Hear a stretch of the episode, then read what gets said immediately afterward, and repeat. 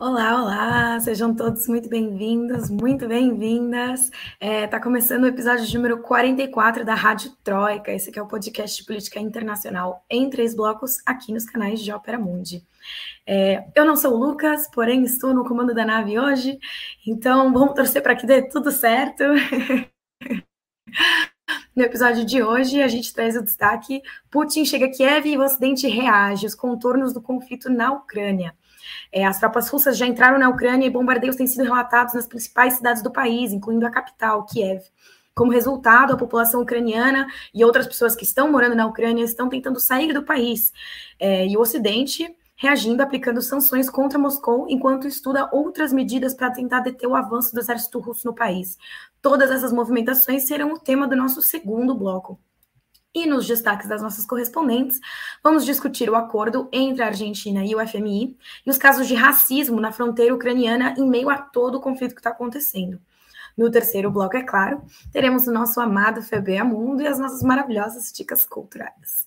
É, Para quem não me conhece, eu sou a Camila Varenga, correspondente de Ópera Mundi em Madrid, e, como sempre, estou muito bem acompanhada, sem o Lucas dessa vez, porém com outras duas repórteres incríveis. Recebam a repórter com a maior quantidade de web fãs desse podcast, diretamente hoje de Campinas, Amanda Cotrim.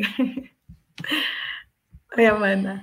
Olá, Camila. Boa noite. Boa noite, Natália. Olá para todo mundo que está acompanhando a gente ao vivo e que vai escutar a gente depois. Obrigada mais uma vez. Muito que bem. Recebam também a minha companheira aqui no Velho Mundo, Natália Urban. E aí, Natália?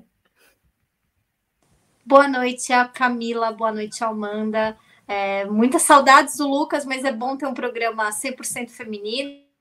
A gente é tem, que, tem que sempre fica feliz quando a gente tem a representação de mulheres, né, principalmente na geopolítica. E estou falando aqui diretamente dos 120 quilômetros da maior base de submarinos nucleares aqui do Reino Unido. Então, isso não é um bom momento para estar onde eu estou hoje.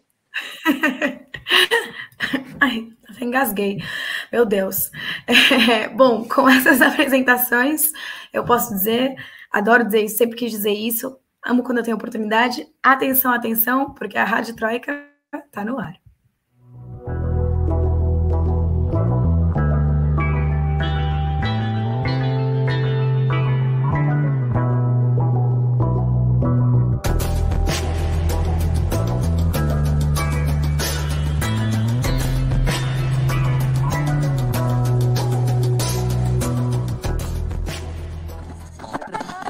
Rádio Troika. Bom, o nosso primeiro bloco, carinhosamente apelidado de Aconteceu Aqui, traz os destaques das nossas correspondentes. E eu quero começar com Amanda, que mesmo sem estar em Buenos Aires, vai falar sobre os nossos irmãos. É, enfim, Amanda, conta pra gente o que está rolando. É, a gente chegou a falar em programas passados sobre o acordo da Argentina com a FMI, como ele precisava passar por uma série de etapas antes de ser aprovado, é, em que etapa está agora, o que falta para esse acordo entrar em vigor, digamos, o que está sendo acordado, o que, que a Argentina vai ter que fazer. Bom, Camila e o pessoal que está acompanhando a gente, assim, é, é, esse tema do FMI ele é bem é, longo, né? Agora a última notícia é de que o texto, enfim, foi finalizado por parte do governo. É, a expectativa agora é encaminhar esse texto para o Congresso argentino, precisa da aprovação do Congresso e também precisa da aprovação do corpo técnico do próprio FM, né? É, depois de muitas reuniões, né, é, pelo menos desde que o Alberto Fernandes assumiu a presidência, ele tem se reunido com os técnicos do FMI, tentando um, um acordo que não, que não seja para asfixiar né, a economia argentina, mas que de alguma forma também consiga, segundo o próprio governo, que, é, pagar né, a dívida.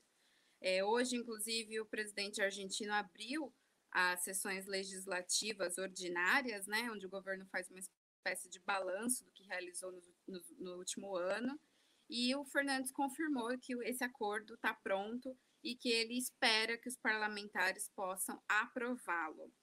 É, o acordo ele tem alguns pontos importantes, né? A Argentina, ela, pelo menos nesse último texto, né, que foi finalizado, inclusive os detalhes, às três horas da manhã de hoje, é, ele tem alguns pontos chaves, né? É, o, o, o, a Argentina se comprometeu em reduzir o déficit fiscal gradualmente até o próximo trimestre, né? Sem a necessidade de zerar é, o déficit no período. Então, ao invés de zerar, em 2021, o déficit de 3% do PIB. E a projeção que o governo apresentou ao FMI é de 2,5% em 2022, de 1,9% em 2023 e de 0,9% em 2024.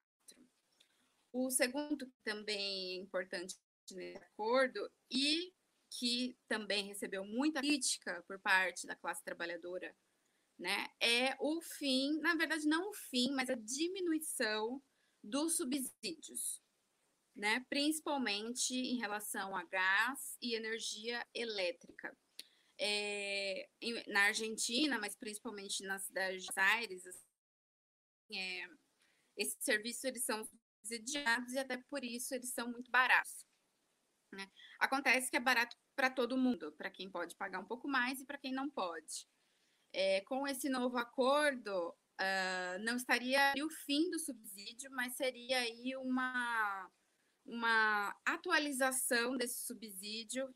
Então, agora, é, bairros né, que são de classe média, classe média alta, vão pagar a conta cheia, em vez de o subsídio do governo.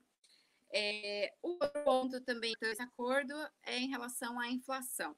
O governo prometeu reduzir a emissão monetária, que foi um recurso, inclusive, usado na pandemia. E essa questão é muito polêmica, porque, para os especialistas, essa ação pode, inclusive, fazer com que os preços aumentem e que haja mais desvalorização do peso argentino. Outro ponto importante foi a política cambial. O ministro da Economia argentino, Martin Guzmán, ele assegurou que não vai haver um salto cambial é, e que vai ser acumulado reservas internacionais. Atualmente, segundo dados do governo, a Argentina tem 1,5 bilhão de reserva líquida, e isso quer dizer que não está contando nem títulos, nem seguros, por exemplo, né? E desse montante, desse 1,5 bilhões, é, 1 bilhão vai ser destinado ao pagamento de uma das parcelas da dívida, da dívida com juros ao FMI. É, isso, essa questão da política cambial é bem complexa, porque o câmbio aumenta muito na Argentina em pouco tempo. Para vocês terem uma ideia, o dólar em 2019, no final do governo Maurício Macri, estava 40 para 1 aproximadamente. Em dois anos, o dólar já está a 210 para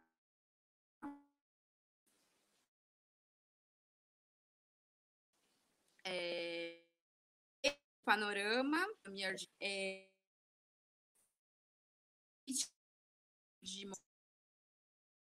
Algumas manifestações foram registradas na cidade, principalmente em dezembro e janeiro, é, de pessoas e movimentos, a classe trabalhadora, que acha que a Argentina não deveria ter pagar a dívida, né?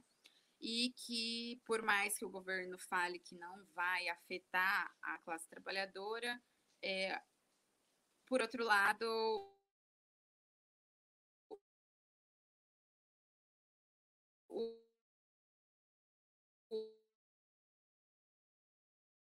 o medo da esquerda, digamos assim, é que justamente. É, pessoal, estamos com problemas técnicos aqui é, com a Amanda. Assim que ela conseguir voltar, a gente retoma o assunto da Argentina. Enquanto isso, vamos dar uma puladinha aqui para a Europa. Vamos quebrar um pouco o protocolo também de adiantar um pouco o tema do nosso segundo bloco, que é justamente o conflito na Ucrânia. Para falar um pouco sobre casos de racismo que tem acontecido na fronteira, né, Natália? De pessoas que estão tentando sair e não estão conseguindo por não serem brancas.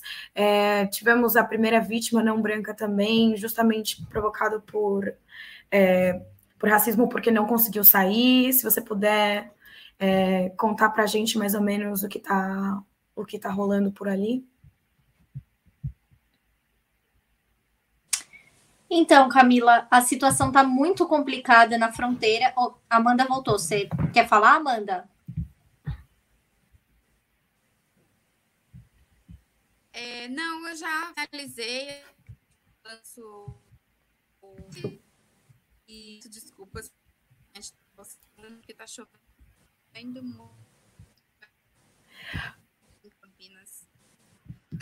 Ai, meu Deus. Não tem problema, não tem problema. Qualquer coisa eu, eu retomo aqui. Quem sabe faz ao vivo. É, é.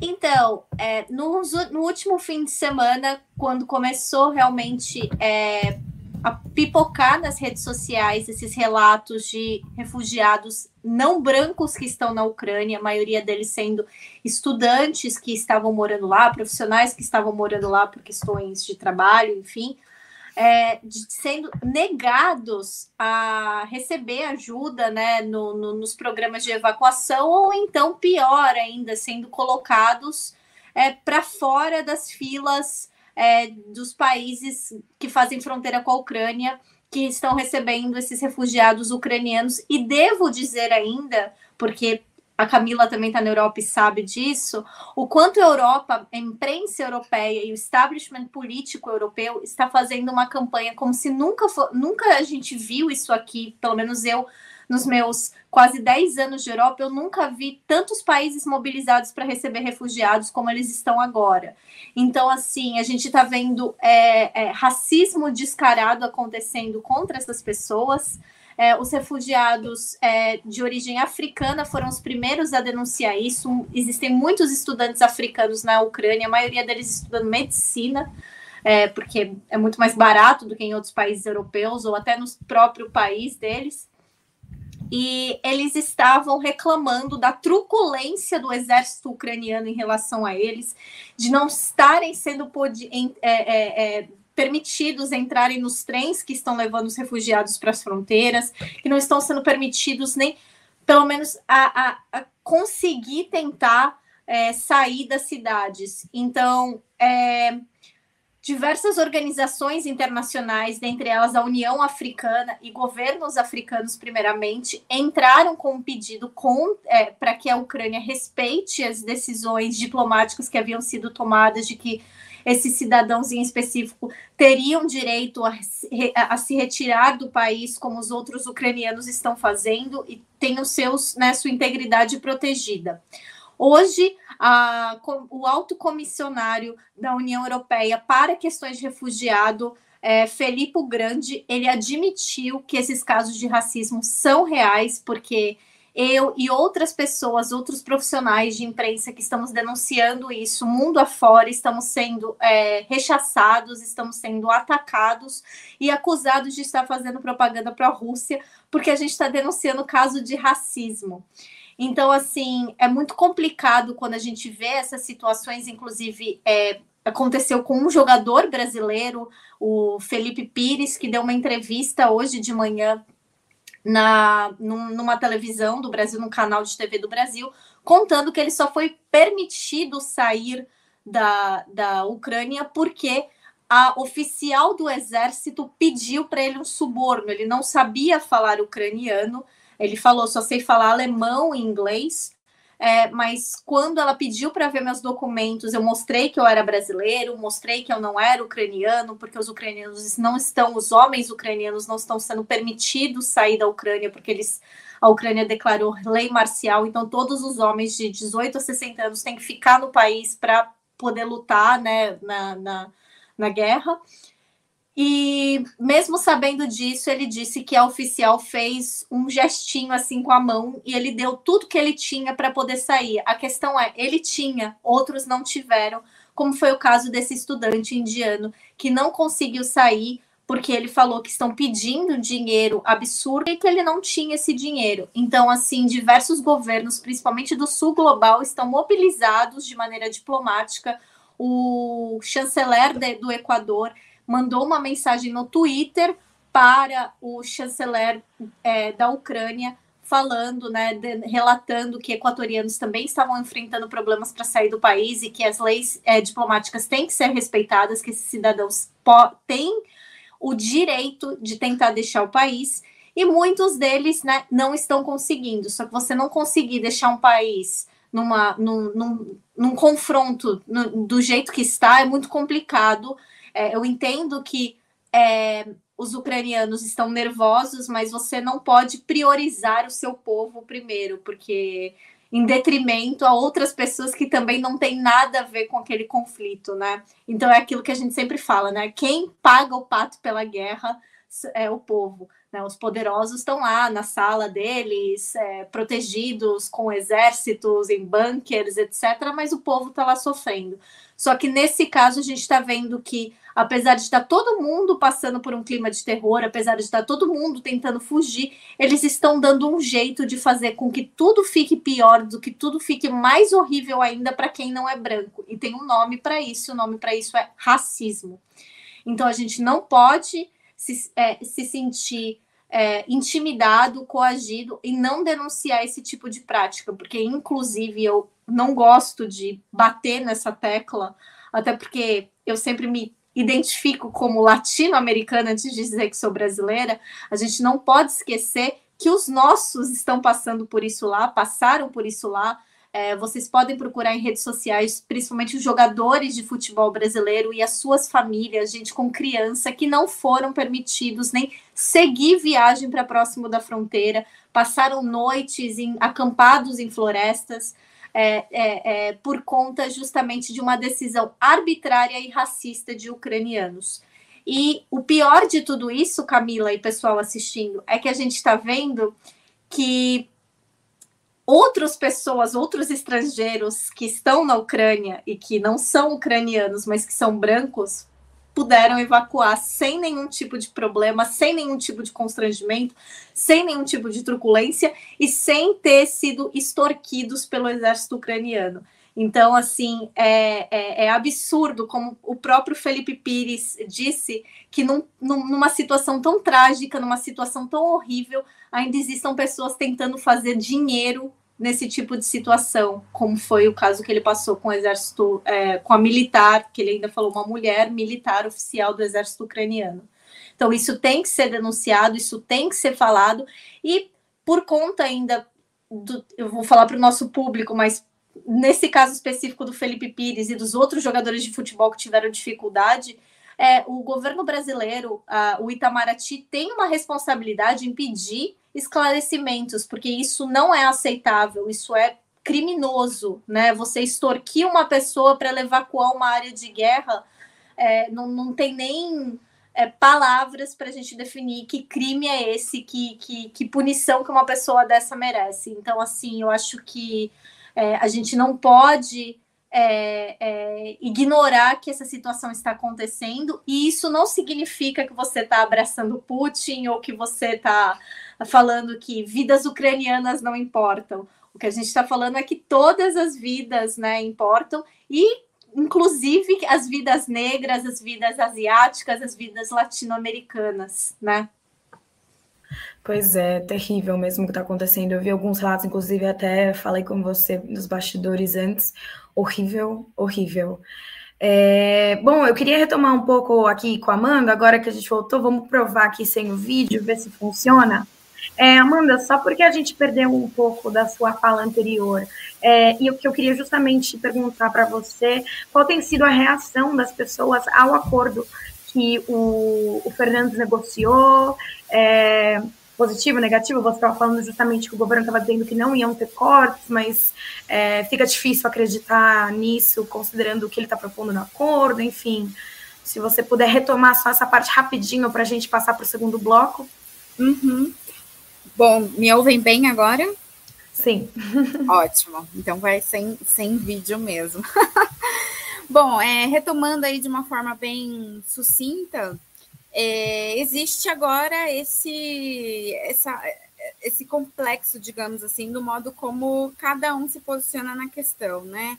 Existe uma crítica do lado da esquerda, mais à esquerda, digamos, do que o próprio Fernandes, dizendo que é, não deveria pagar a dívida, por exemplo, e que há outras prioridades no momento, e o governo dizendo que não vai é, fazer grandes transformações. Inclusive, o, o Alberto se comprometeu a não fazer reforma trabalhista, não fazer reforma na Previdência, e que o que ele vai fazer são ajustes para que a Argentina consiga pagar é, a dívida.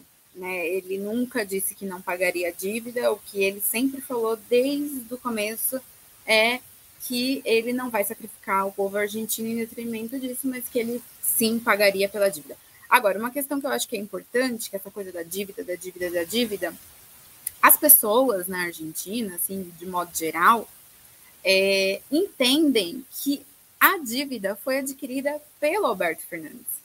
Porque há um, um discurso e há um. É tão, se fala tanto disso no governo dele que muita gente esquece que foi uma dívida adquirida pelo atual presidente, né? Que foi uma dívida do Maurício Macri. Mas de tanto o Alberto reivindicar essa pauta, isso confunde as pessoas, o cidadão comum, porque ele está o tempo todo na imprensa falando da dívida com a FMI, como vai pagar a dívida com a FMI. Então tem muita gente no dia a dia que acredita realmente que a culpa da dívida com o FMI é do governo Alberto Fernandes. Então também aí dando esse adendo sobre a importância dos meios de comunicação, né? É, nesse papel de educação mesmo política das pessoas, porque a gente sabe, né? No mundo inteiro é assim, talvez na América Latina um pouco mais forte, mas as pessoas se atualizam pela televisão, se educam pelos jornais. Então, se tá o tempo todo falando dívida, dívida, dívida, dívida, ninguém lembra que foi Maurício Macri que adquiriu essa dívida estrondosa de quase 50 bilhões de dólares. Pois é, veremos é, os próximos acontecimentos, se o Congresso vai aprovar ou não, enfim. Bom, pessoal, é, a gente vai fazer aqui um rápido intervalo para passar para o nosso segundo bloco, que a gente já começou a adiantar com a Natália sobre o conflito na Ucrânia. Segura aí, bebe uma água, a gente já volta. Rádio Troika. Você já fez uma assinatura solidária de Opera Mundi? Com 70 centavos por dia, você ajuda a imprensa independente e combativa. Acesse www.operamundi.com.br/apoio.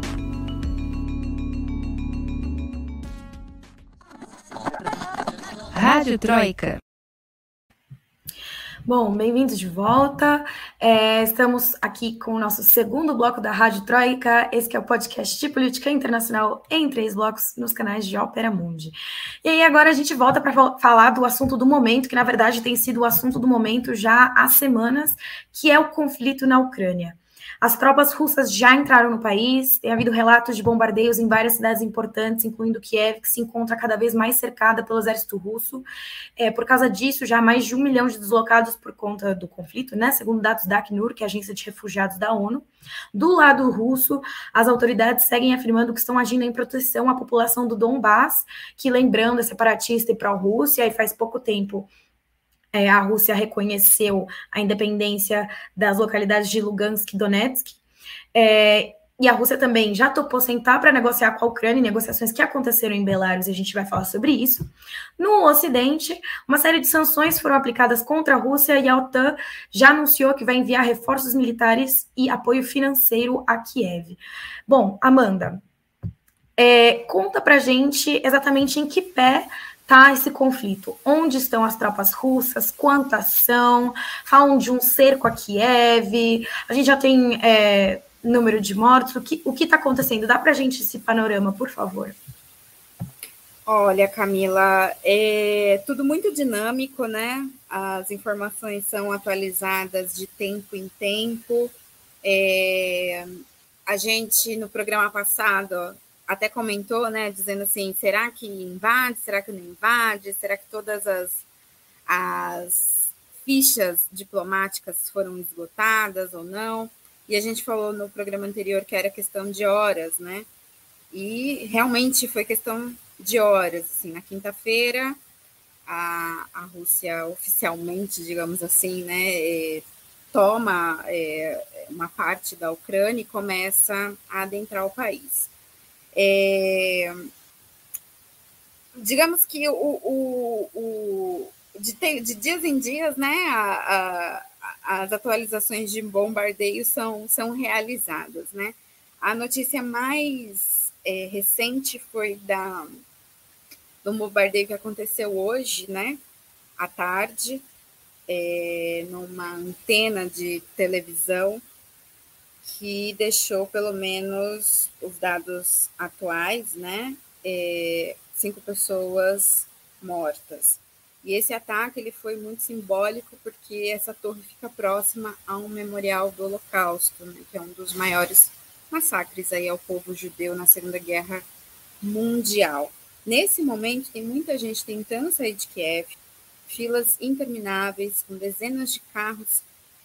E, e os vídeos né, da imprensa que está em loco, né, cobrindo principalmente é, as grandes agências de notícia, mostram que, de um lado, as pessoas, né, os civis tentando deixar Kiev, e do outro lado, carros seriam, entre aspas, carros de combate improvisado, comandado por civis, que estão armados com espingarda de caça e eles estão em direção a Kiev. Então, eles estão fazendo o caminho contrário, né? E a situação daí é daí para pior, né? Já falta gasolina, já é difícil conseguir dinheiro, inclusive para as pessoas que, que, que ainda estavam né, na capital e que agora estão tentando sair.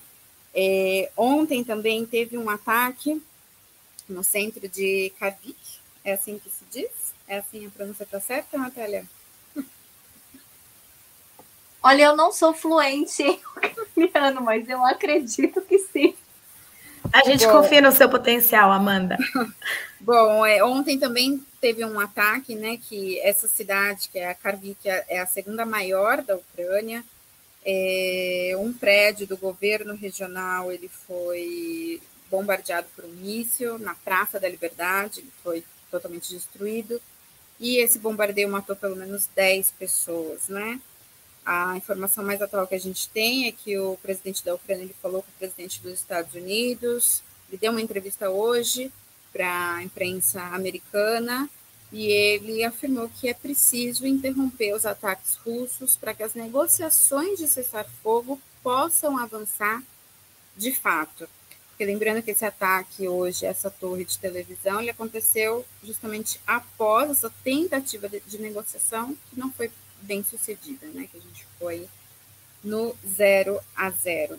É, a quantidade de mortos e de feridos é muito impreciso, assim. É, acho que a, gente, é, a, última notícia que eu tinha é, lido, só no, no, ontem eram de 200.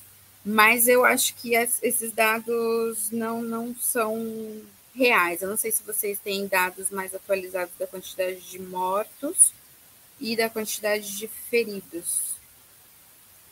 É, eu também vejo dados jogados por aí, eu também não sei exatamente o, no é que acreditar, o que não acreditar. Né? É. Até porque há, um, há, um, há uma guerra também de informação, né? Exatamente, que está bombando de fake news. É, exato. E eu acho que no final das contas, gente, claro, o dado é importante porque ele contextualiza um, um fato. Mas é tão impressionante o que a gente está vivendo, as imagens que a gente está vendo, é, que quando você vê, assim, sei lá, pelo menos o prédio, né, que, que foi bombardeado ontem, pouco importa quantas pessoas ali número, eu digo, né? Se foram 10, se foram 8, é, existe um, um, um, problema real, né? Que são, igual a Natália estava dizendo, as pessoas, os civis, né? Estão morrendo, né? Que são as pessoas que mais sofrem numa guerra. E o que eu acho que o presidente da Ucrânia está tentando fazer, assim, e a gente pode até discutir se isso é, é bom ou, ou, ou, ruim, é apelar para a opinião pública, né? Para o emocional mesmo das pessoas. E, e ontem, acho que foi ontem, né, que ele discursou para os deputados da União Europeia, é, e ele falando na quantidade de crianças que foram mortas em um único ataque russo, assim, pelo menos 14, e dizendo que a União Europeia é, viu, está vendo quão valente é o povo ucraniano e que eles precisam é, ajudar a Ucrânia objetivamente, né? O que ele está querendo dizer é, bom, se não vamos, se não vamos é, recuar, então eu preciso de armamentos, preciso de corpo humano, preciso. Porque, por enquanto, é, tá, tá um pouco desigual, digamos assim, né? Essa, essa batalha. O, o exército russo realmente é muito superior. É, Amanda, é, eu só queria falar em relação, uma informação em relação a, esse, a essa torre de TV que foi atacada. É, foi uma informação, foi um tweet que quem escreveu foi um apresentador da RT, do Russian Times, em Londres, o Afshin Ratansi, que ele falou sobre isso o seguinte: isso foi uma retaliação à União Europeia por violar o artigo 19 da, da Declaração Universal de Direitos Humanos ao banir redes de TV russa da Europa. Ponto. É, então, queria aproveitar. Não sei se, Amanda, você quer é, é, agregar alguma coisa antes? Não, eu acho que, que podemos seguir. Tá. Até porque a pergunta que eu queria te fazer, Natália, é mais ou menos é, nessa linha, né, que você falou que da retaliação a, a terem banido as. Não só a RT, né? A Sputnik também foi. É, como a, a Rússia está justificando toda essa operação, né? O Putin vem chamando isso de operação especial. É, o que, que o governo russo tem dito do que eles estão fazendo ali agora? É, só para contextualizar isso, é, Camila, para as pessoas que não estão sabendo, é, no fim de semana, a presidenta da Comissão Europeia, a Ursula von der Leyen, ela anunciou que é, estatais da Rússia de mídia estariam sendo banidas da, dos países da União Europeia por estarem compartilhando propaganda é, desinforma, é, de desinformação do Estado russo. E isso é, não afetou somente a União Europeia, mas isso também está afetando empresas privadas. O YouTube já tinha decidido desmonetizar os canais da Sputnik e da RT, e agora aqui na Europa nós não temos mais acesso a nenhum desses canais. Eles foram cortados do YouTube. É, eu tenho relatos de que nos Estados Unidos o aplicativo do RT não está mais funcionando e mídias sociais, a Meta, que é a empresa que é, é, mantém o Facebook, Instagram, WhatsApp, está diminuindo o alcance dessas empresas e cortando algumas das suas contas. Então, por exemplo, a página da Redfish, que é uma produtora de documentários é, é anti-imperialistas, inclusive, eles são sediados na Alemanha, mas eles são financiados parcialmente pelo governo russo. Tem mais a sua página de Instagram e eles estão com muito medo de terem é, todo o seu acervo digital deletado né, nessa brincadeira.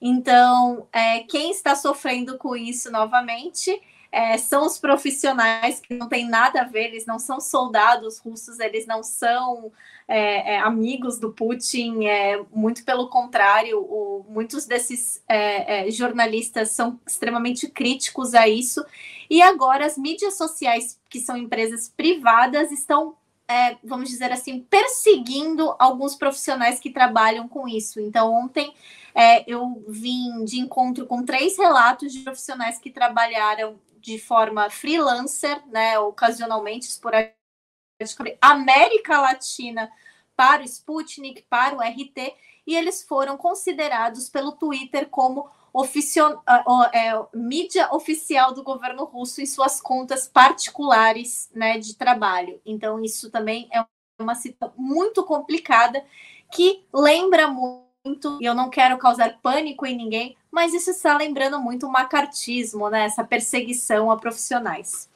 Em relação agora ao governo russo, desculpa ter me alongado, que esse assunto realmente tem que dar esse contexto. Claro, é... não, até porque, assim, a quantidade de fake news que tem rolando, eu acho que até tem um interesse por parte, né, que role esse tanto de fake news e não chegue a informação de fato. Mas, enfim, prossiga.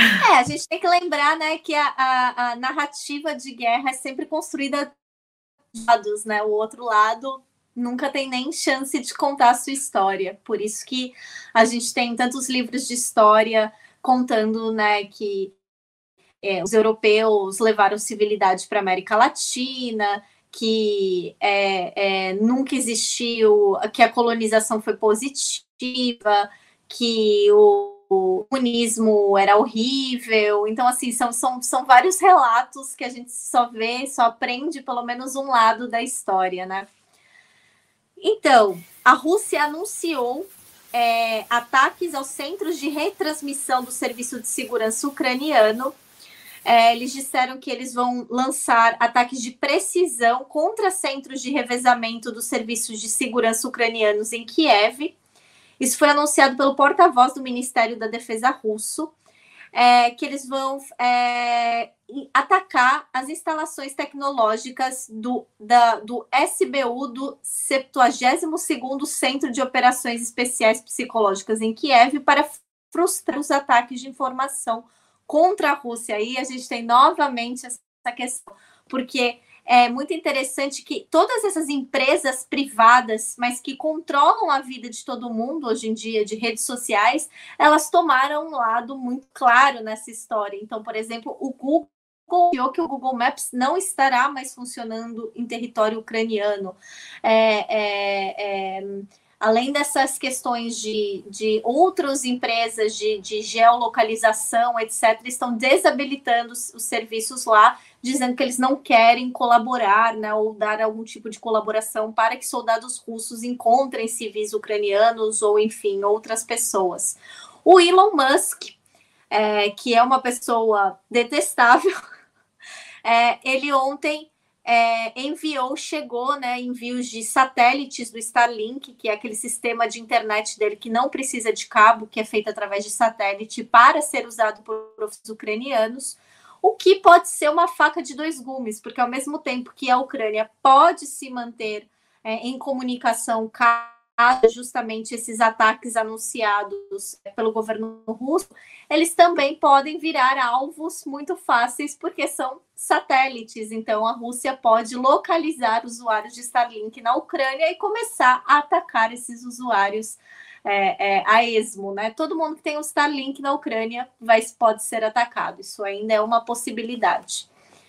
É, outra questão, Camila, que eu acho que é muito interessante as pessoas é, entenderem dessa, desses ataques, dessa conflito, dessa guerra que está acontecendo, é que o governo né, da Rússia, o ministro de Relações Exteriores, é, o Sergei Lavrov, ele falou que ninguém quer ocupar a Ucrânia, que eles não têm nenhuma intenção de ocupar a Ucrânia, anexar a Ucrânia, enfim, que os objetivos dessa é, operação militar que eles estão realizando na Ucrânia é a desmilitarização do, do governo ucraniano em relação à Rússia e também a desnazificação. Porque a gente tem que lembrar que desde o começo, né, desde o começo lá atrás, né, tipo uma semana, o Vladimir Putin tem repetido, né, incessantemente que o governo é um governo nazista, que é um governo que tem pessoas abertamente é, é, é, simpáticas à ideologia nazista e que isso é inaceitável e que ele não ia aceitar esse tipo de governo fazendo ainda mais o que eles estão fazendo contra os russos.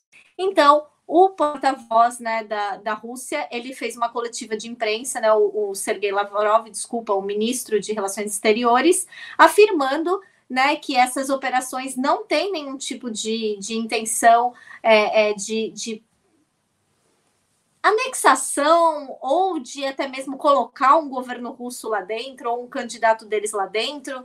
É, ele acusou, né, Kiev o, de algo que já, a Rússia já vem acusada há um tempo, que é de genocídio no Donbass, criticou a política é, é, étnica da Ucrânia, dizendo que ela viola os direitos ucranianos que falam a língua russa, porque é, há relatos, isso é comprovado.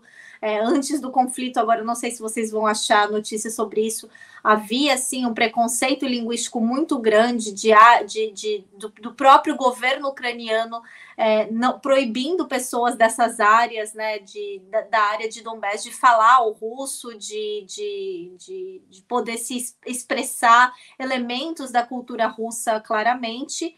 E ele falou: é, você aceita democracias que apoia a pro, você como é que o, mundo aceita democracias que apoiam a proibição de uma língua falada por um grande número de pessoas e educação dessa língua? É, após né tipo ele pediu que uma ele não, não disse que eles não estão procurando uma conquista militar em larga, larga escala e falou, não, não, não, não é eufemismo isso. É, o povo, eles só querem que o povo ucraniano seja capaz de definir o seu próprio futuro. Tanto é que a gente tem visto diversas pessoas, até mesmo na Ucrânia, é, é, não é uma situação, claro, muita gente que está saindo da Ucrânia não apoiava o Zelensky, concordava que é, ele era de um governo que tinha parte, sim, sido colocado no pós 2014, pelo, depois daquele golpe é, é, do, do, do Euromaiden. Então, assim, não é consenso é, é, sobre a legitimidade desse governo dentro do povo ucraniano. Isso não vem agora, esses, é, essas, esses artigos não estão saindo, né, não estão aparecendo nas publicações, mas para quem acompanha a situação da área lá há um tempo, isso vem sido é, é, é, explorado até mesmo pela mesma mídia que agora né, está somente é, é, vem do lado da OTAN, vem do lado né, dos Estados Unidos, vem do lado do Zelensky nesse conflito. Sim. É, pessoal, eu sei que estão perguntando, estão fazendo várias perguntas, mas tem muitas perguntas no chat, estou tentando acompanhar. Algumas a gente vai respondendo conforme a gente for aqui conversando, tá? Então podem ficar tranquilos. É, antes da gente falar sobre as negociações, que você rapidamente tocou nesse ponto, Natália, Amanda, eu queria só retomar. Bom, e para o lado do, do Ocidente, o que a OTAN está dizendo sobre tudo isso, né? Começaram com as sanções, isso vai a mais, porque o Vladimir Zelensky justamente vem pedindo apoio militar, agora isso está sendo estudado.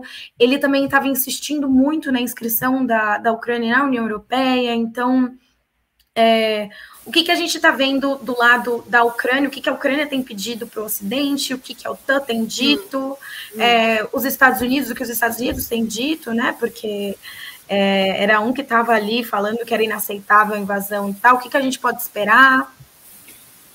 Ó, oh, Camila, é, é difícil acompanhar o chat, assim, porque na maioria das vezes nem é, não são perguntas, né? São comentários, né? E aí comentar em cima de comentário não dá. Mas eu acho que, de modo geral, assim, as pessoas estão lendo de uma forma muito maniqueísta, né? Tipo, ou você é pró-Rússia ou você é pró-Ucrânia barra Estados Unidos. E, gente, assim, são interesses dos dois lados, assim, não tem mocinhos e não tem vilões, assim. É óbvio que numa, numa situação de guerra, uma situação extrema, né? Então, a questão humana ainda choca. Então, se a gente em algum momento está debatendo aí essas ofensivas da Rússia, é porque de repente você está vendo crianças sendo mortas, assim, sabe? É, se a gente pensar pragmaticamente, né, em governo, talvez a gente consiga ter esse distanciamento. Mas aí quando vai para as imagens, para a mídia e toda essa coisa, inevitavelmente as pessoas têm a interpretação delas é, é contaminada, né? Não tem como. Mas eu acho que o mais importante é a gente não cair nesse, nesse maniqueísmo, né? Pensar, existem interesses dos dois lados, a Rússia tem um, um arsenal bélico forte, a Ucrânia aí é um pouco fantoche nessa situação aí, né? Fantoche da OTAN, fantoche dos Estados Unidos, um presidente que não se levava muito a sério ele mesmo, né? E que agora está tendo que lidar com talvez algo que nem ele é, imaginou lidar, né? E, enfim, o nosso papel aqui é tentar entender a situação e, e não entrar nessa, nessa coisa do fla-flu. Mas, bom, a, a questão do, dos Estados Unidos, né? O que, que os Estados Unidos, como que eles estão se manejando, assim. Eu estou achando, particularmente, que eles estão bem, bem pouco agressivos, assim, no posicionamento deles. Eu tô, tô até achando, até desconfiando um pouco que tem algo vindo aí, assim porque eles estão muito brandos, eu acho, no, no modo como eles estão reagindo ao que está acontecendo na Ucrânia, né? É, apesar né, da OTAN estar tá com aviões de guerra em alerta máximo, conforme é, a organização já se pronunciou, né? É, eles não estão é, em nenhum momento nenhum falando em, em colocar essas tropas em apoio literal à, à Ucrânia, né? É, e quando eles justificam alguma coisa, justificam sempre no caráter de defesa, né? de defender, digamos, a região em países onde ele já tem influência, né? É, como, por exemplo, a OTAN está planejando criar estruturas de grupos de batalha, como já tem em alguns países bálticos, como é o caso da Eslováquia, né, que está ao leste. Então, as sanções são uma das, das armas, digamos assim, mais contundentes atualmente, né? Muito do que se falou, sanções do ponto de vista tecnológico, de comunicação, as sanções econômicas, né? A gente teve aí é, posicionamentos importantes, como a própria Alemanha, que até então estava um pouco neutra na situação e já se posicionou também é, dizendo que, que, que, vai colaborar com armamento para a Ucrânia.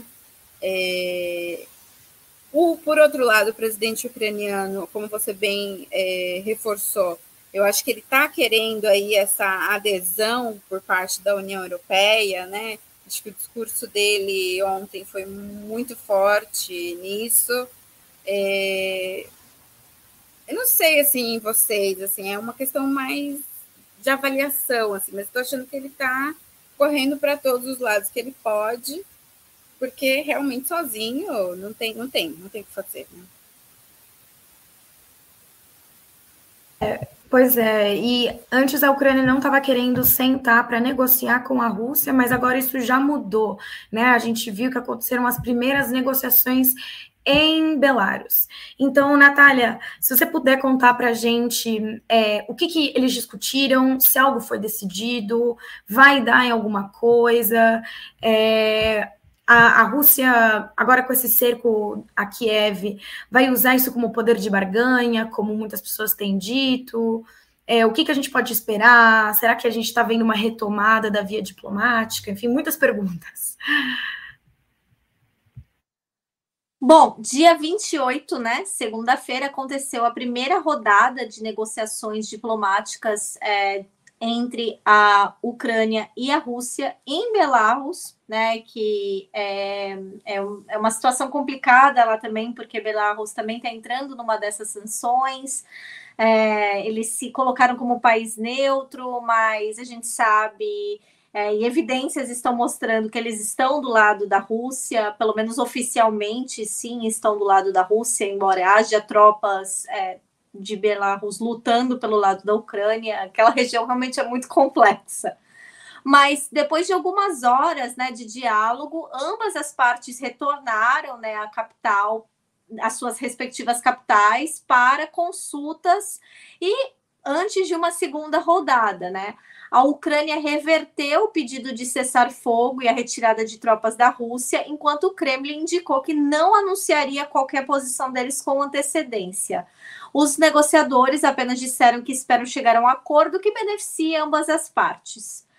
É, as expectativas de uma solução pacífica, Camilo, que é interessante, você falou, a Ucrânia não queria nem ir então, assim, eles já não estavam achando que essa primeira rodada ia dar em alguma coisa muito significativa a termos de uma ação uh, imediata ou mais rápida em relação à retirada de tropas da Rússia, né? Porém, é, Kiev concordou em enviar diplomatas para uma cidade perto da fronteira né, é, da Bielorrússia e da Ucrânia, apesar de relatos de que o Lukashenko estaria em, é, se preparando para levar essas tropas para se juntar à invasão russa. E antes né, dos inícios do diálogo, né, o Zelensky instou as tropas russas a depor armas e pediu à União Europeia que concedesse né, a, a, a Ucrânia a sua adesão. O que ontem ele fez um espetáculo que, ao meu ver, isso não é uma crítica ao povo ucraniano, mas foi uma chantagem e foi extremamente sensacionalizado, porque ele tirou foto assinando o pedido de entrada da União Europeia. E hoje a União Europeia já disse que estava aceitando o pedido. Não significa que eles vão é, estar na União Europeia, até porque para você entrar na União Europeia existem uma série né, dos protocolos de Copenhague que são chamados, que você tem que estar dentro de cinco categorias, existe uma série de é, mudanças que você tem que fazer do seu sistema legal, do seu sistema de direitos humanos, do seu sistema financeiro, principalmente, porque a União Europeia, depois de tudo que aconteceu, não está mais aceitando membros que não queiram aderir à zona do euro. Então, você tem que ter uma economia minimamente estável para você poder adentrar a União Europeia, porque senão você vai prejudicar os outros países da zona do euro. Mas, né, foi um gesto simbólico que não foi muito bem recebido pela Rússia, né?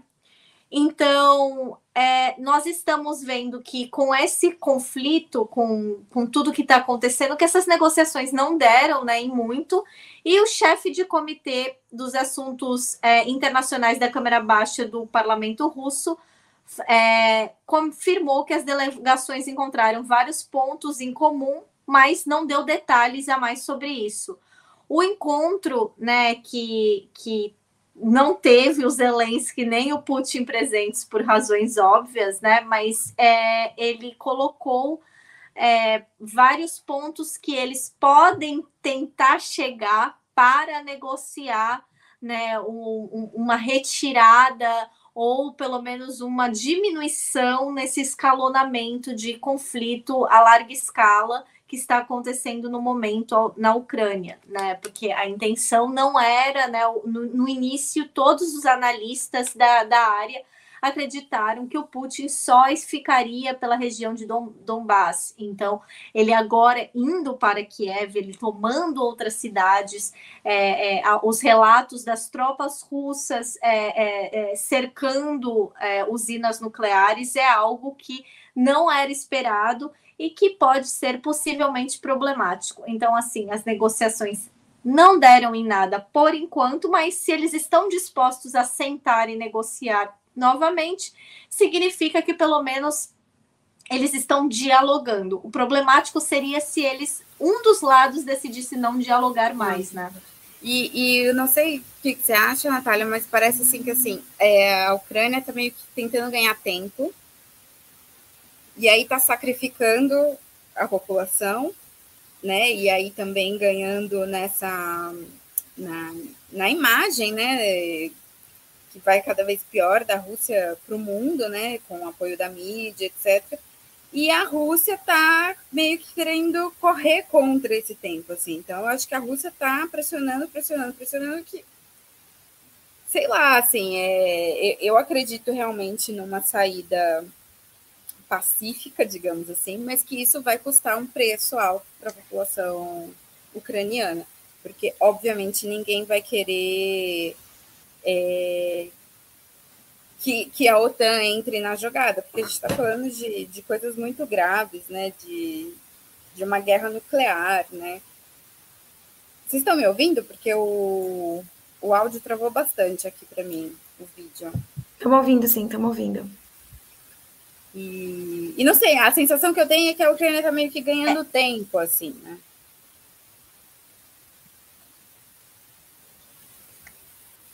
Então, Amanda, é, eles é, nesse quando você falou que eu acho muito importante que as pessoas saibam e isso é algo muito problemático que eles estão fazendo. Não só eles estão usando o povo deles de escudo, mas a maneira como eles estão, né, é, é, é, é, alistando essas pessoas para lutar. O Zelensky anunciou que ele estaria tirando é, pessoas é, que estão encarceradas e que têm experiência de luta para servir o exército ucraniano. É, o que seria, se a gente fosse comparar termos brasileiros, você colocar pessoas do sindicato do crime, sabe? Você colocar o PCC para lutar uma guerra no Brasil, entendeu? É, o Zelensky está. É, é, a, a, Guarda Nacional Ucraniana anunciou que eles estão é, alistando também pessoas, eles querem formar um exército internacional, então eles estão estimulando pessoas de outros países a irem para a Ucrânia para lutar. É, ontem a BBC Londres fez uma matéria mostrando pessoas na, na frente da embaixada é, ucraniana em Londres pedindo né, informações de como elas podiam fazer para se alistar, o Gente, que é algo é extremamente. Ela, não é, é uma loucura. loucura. É... é uma loucura essas pessoas estão indo para a morte, elas não têm experiência militar, elas não, não, não, não é, elas vão estar tá indo para uma guerra contra a Rússia que tem os segundo maior exército do mundo, quer dizer, o segundo é, é, contingente mais armado do mundo, porque eles têm o maior batalhão do mundo, de pessoas que treinaram por muito tempo, e eu posso falar porque eu estudei sobre isso. O treinamento do exército russo não é um treinamento defensivo, é um treinamento de ataque. Eles treinam para matar, eles não treinam para se defender é, é, contra pessoas que nunca nem pegaram numa arma na vida, sabe? Que não tem o máximo de briga que eles devem ter tido, pelo menos olhando pela cara daqueles londrinos, era num pub depois de ter tomado umas duas cervejas. Então, assim, o, o, governo ucraniano chegou ao ponto de tuitar o salário que eles estariam pagando para os soldados é, na conta oficial da Guarda Nacional Ucraniana. É, é um salário desculpa falar assim, mas bom. é, é, e, e, isso está indo pessoas que é, é, são impressionáveis. Então, assim, você não só está colocando pessoas possivelmente despreparadas para treinar, mas você também está dando indiscriminadamente arma para pessoas que não deveriam ter uma, talvez, entendeu? Então, é, não, tá certo. E eu acho que assim, ele vai sacrificar a população para daqui a alguns dias dizer, ok, não nos rendemos, não vamos aderir, aderir à, à OTAN, renunciar, ou até a renúncia do próprio presidente pode acontecer, mas aí é. ainda, ainda, vai, ainda vai ter muito caldo ainda para ele ter legitimidade em fazer isso. É, pois é, perdão, galera, eu dei uma travada aqui. É, enfim, não sei, Natália, você quer é, falar mais alguma coisa ou a gente pode passar o nosso tempo aqui? A gente, o papo eu sei que é bom e o debate eu sei que é longo, mas o nosso tempo, infelizmente, é limitado. Não, não, pode ir, pode ir. É, bom, é, então é, esperamos que essa situação é, possa que, que, a via diplomática possa retornar. A gente espera que eles voltem a, a sentar para negociar de novo, porque é isso é o que a gente tem reiterado muito, né? Que quem sofre são os ucranianos, é a população. É, enfim. Bom, pessoal, vou aqui fazer uma pausa de 30 segundos para a gente tomar uma água, dar uma levantada, dar uma alongada e a gente volta com o nosso querido FBA Mundo. Fica aí com a gente. Rádio Troika. Inscreva-se no canal de Ópera Mundi no YouTube e ative as notificações para não perder nossos programas. Curta e siga nossas páginas no Facebook e no Twitter. Ah, e não esquece de seguir nossos podcasts na sua plataforma favorita.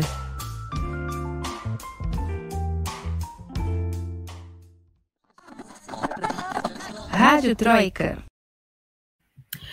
Voltamos com o nosso terceiro bloco, esse que já virou o xodó do público, é o FEBEAMUNDO.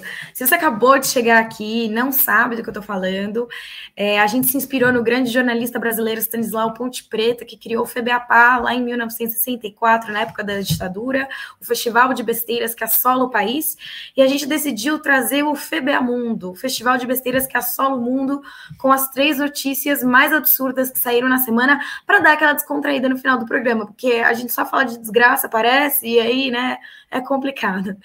No final, quem escolhe a maior besteira da semana, né, a maior besteira do programa, que merece o troféu Febeamundo, é você aí que tá no chat, então votem, participem.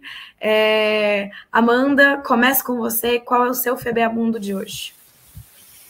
Olha, foi difícil, viu? Porque tiveram muitas notícias bizarras, eu fiquei super em dúvida mas eu decidi destacar a notícia do Talibã, né? O Talibã pediu para a Rússia e para a Ucrânia resolverem o conflito de forma pacífica. Eu achei irônico, curioso, então o meu FBA Mundo vai para essa notícia aí do Talibã dando o pitaco deles também nessa questão da Ucrânia com a Rússia.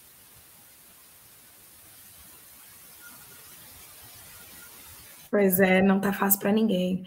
É, Natália, a sua notícia absurda da semana. Bom, a minha notícia absurda, para quem está no Reino Unido, existe um site é, chamado Compared the Market, que ele compara preços né, de supermercado, de tudo. E os mascotes desse site são super famosos aqui, porque é uma propaganda que fica passando o tempo todo em televisão, na internet, YouTube, enfim. São dois suricatos milionários russos. É, então, você tem, tinha até as pelúcias deles para comprar, porque eles são realmente muito bonitinhos. Em virtude de tudo que está acontecendo, eles anunciaram que eles não vão mais fazer propagandas com esses mascotes, porque eles não querem que haja associação com a situação atual. Então, suricatos russos cancelados, né, da publicidade britânica. É isso, né? Assim, para vocês verem o nível que chegou a discussão aqui no Reino Unido. Ai, senhora. É, bom, a, de, a mediadora também tem direito a Febeamundo e Pessoal, de novo, eu queria pedir desculpa das perguntas que a gente não conseguiu responder. É, o chat hoje estava bombando, também queria agradecer. Teve muito comentário, as perguntas iam se perdendo no meio, então não deu tempo é, para a gente responder tudo, responder quase nada, enfim. Mas fica para a próxima, porque muito provavelmente a gente vai continuar falando de Rússia aqui na Rádio Troika. É, bom, voltando ao tema, o meu FBA Mundo de hoje é sobre as fake news que estão saindo sobre o conflito na Ucrânia, né? Que teve uma mais absurda do que a outra.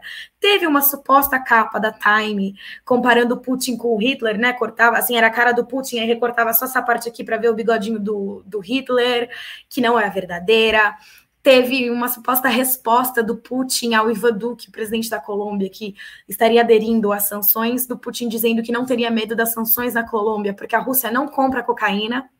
E teve ainda uso de imagens de videogame para mostrar que era Kiev sendo bombardeada e não sei o quê. Então, assim, uma coisa pior do que a outra, pessoal. É, valorizem o jornalismo, confiram a RT, né, a Times, o Sputnik, tá bom? Porque senão é isso, vocês vão acreditar que uma imagem de videogame é Kiev sendo bombardeada. Esse é o meu FBA. Vocês podem votar aí nos comentários qual vocês gostaram mais, se é o Talibã pedindo paz da Amanda, se são suricatos em Londres russos que foram tirados da TV, e ou se são as fake news. Enquanto isso, eu me despeço da Amanda. Amanda, muito obrigada, como sempre, foi ótimo. A gente aqui sendo sabotado pelo Império, as nossas internets. é, mas muito obrigada pela participação. A sua dica cultural de hoje e os seus recados finais, por favor. Obrigada, Camila. Obrigada, Natália, pela companhia hoje. Obrigada a todo mundo que participou no chat. É, a gente sabe que esse tema é, tá, enfim, é polêmico, é atual, então tem muita gente dando palpite, opinando, alguns com mais conhecimento, outros com menos, mas acho que o mais importante é a gente tentar sempre é, ver os, os, vários lados da história, né? É, muitas coisas aqui se perderam mesmo. É, as meninas aqui, como a gente foi, foi chamada no chat, as meninas, sim, as meninas. E, as senhoritas. As senhoritas, né? A gente não pode deixar passar, né, esse teor machista que sempre nos acompanha, e eu não ia deixar de falar sobre isso, obviamente. Bom, a minha dica cultural é uma mulher maravilhosa. É, na verdade, é o livro Aprendendo a Viver. É um livro da Clarice Lispector, onde ela reúne uh, os melhores contos né, da, da obra dela. É, trouxe a Clarice porque ela é ela tem aí, né, Ucrânia, Brasil, é, e é uma mulher que tem uma escrita maravilhosa, ela é muito conhecida de internet, né, mas poucas pessoas têm contato com o que ela escreveu. Então fica a minha, a minha sugestão de livro Aprendendo a Viver, da Clarice muito boa dica, muito obrigada, Amanda. É, Natália, por favor, os seus comentários finais, a sua dica cultural, como sempre, um prazer. A sua participação foi muito elogiada aqui hoje nos comentários, apesar dos comentários de senhoritas que todas nós recebemos.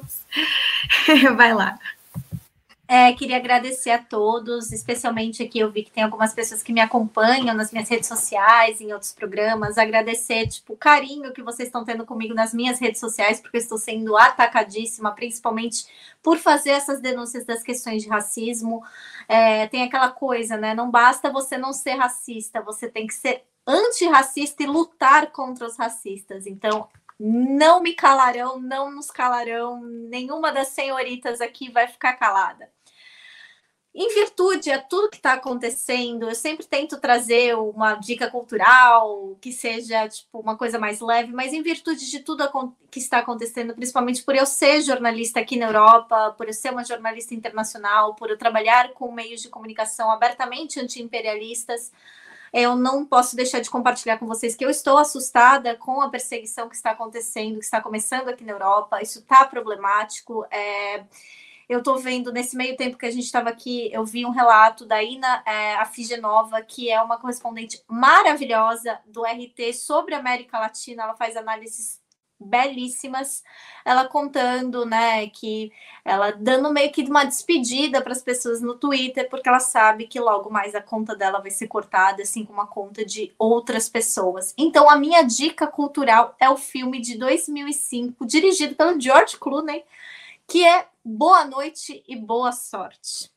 Esse filme conta, né, a história do Edward R. Morrow, que é um dos melhores jornalistas da história dos Estados Unidos, que é, ele era âncora de televisão e ele começou a denunciar a perseguição do McCarthy, né? Para quem não sabe, né? O macartismo, a caça às bruxas, que era justamente uma perseguição aos comunistas ou ao que eles consideravam comunista na mídia, nos sindicatos, nas escolas, quer dizer, em todos os lugares, né?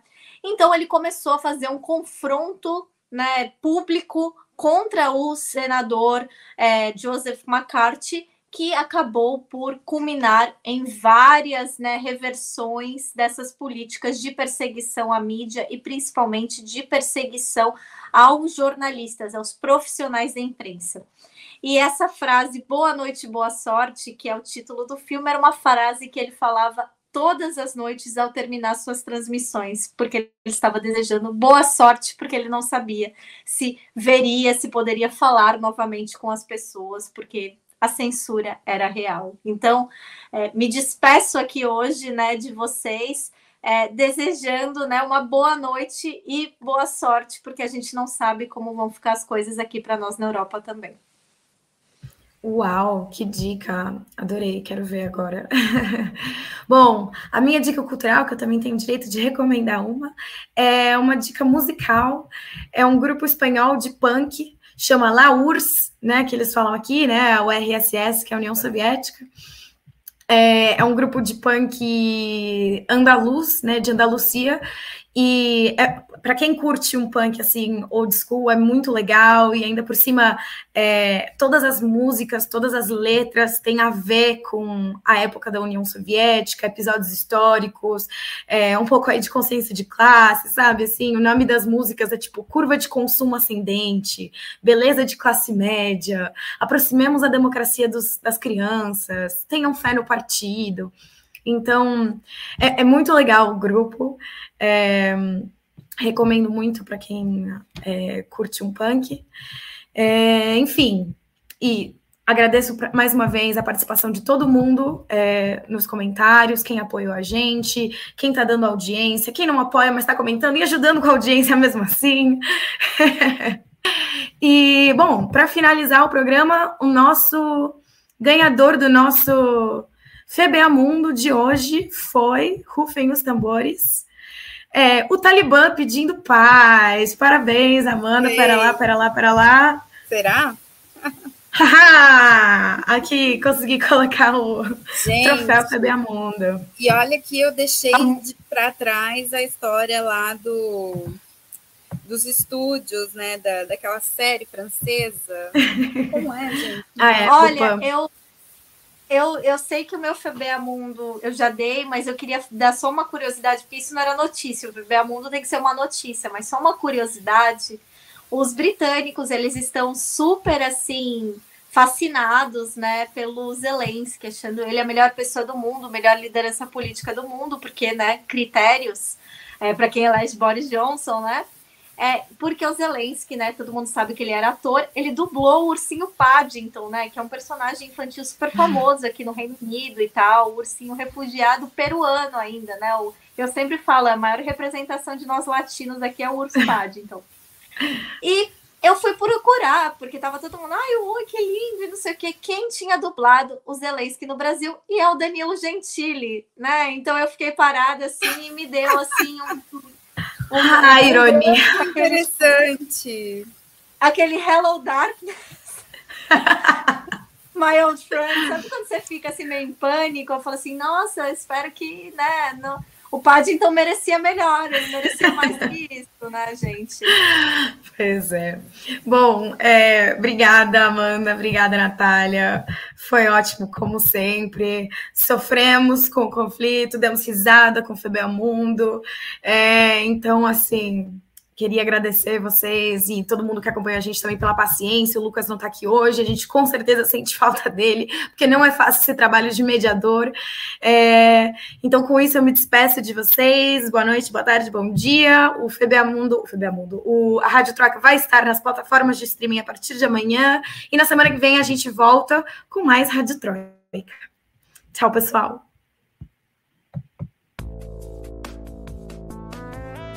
Podcast Rádio Troika tem idealização e apresentação de Lucas Stanislau.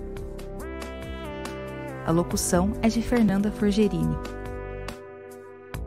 Supervisão de Haroldo Cerávulo Cereza e Rafael Targino.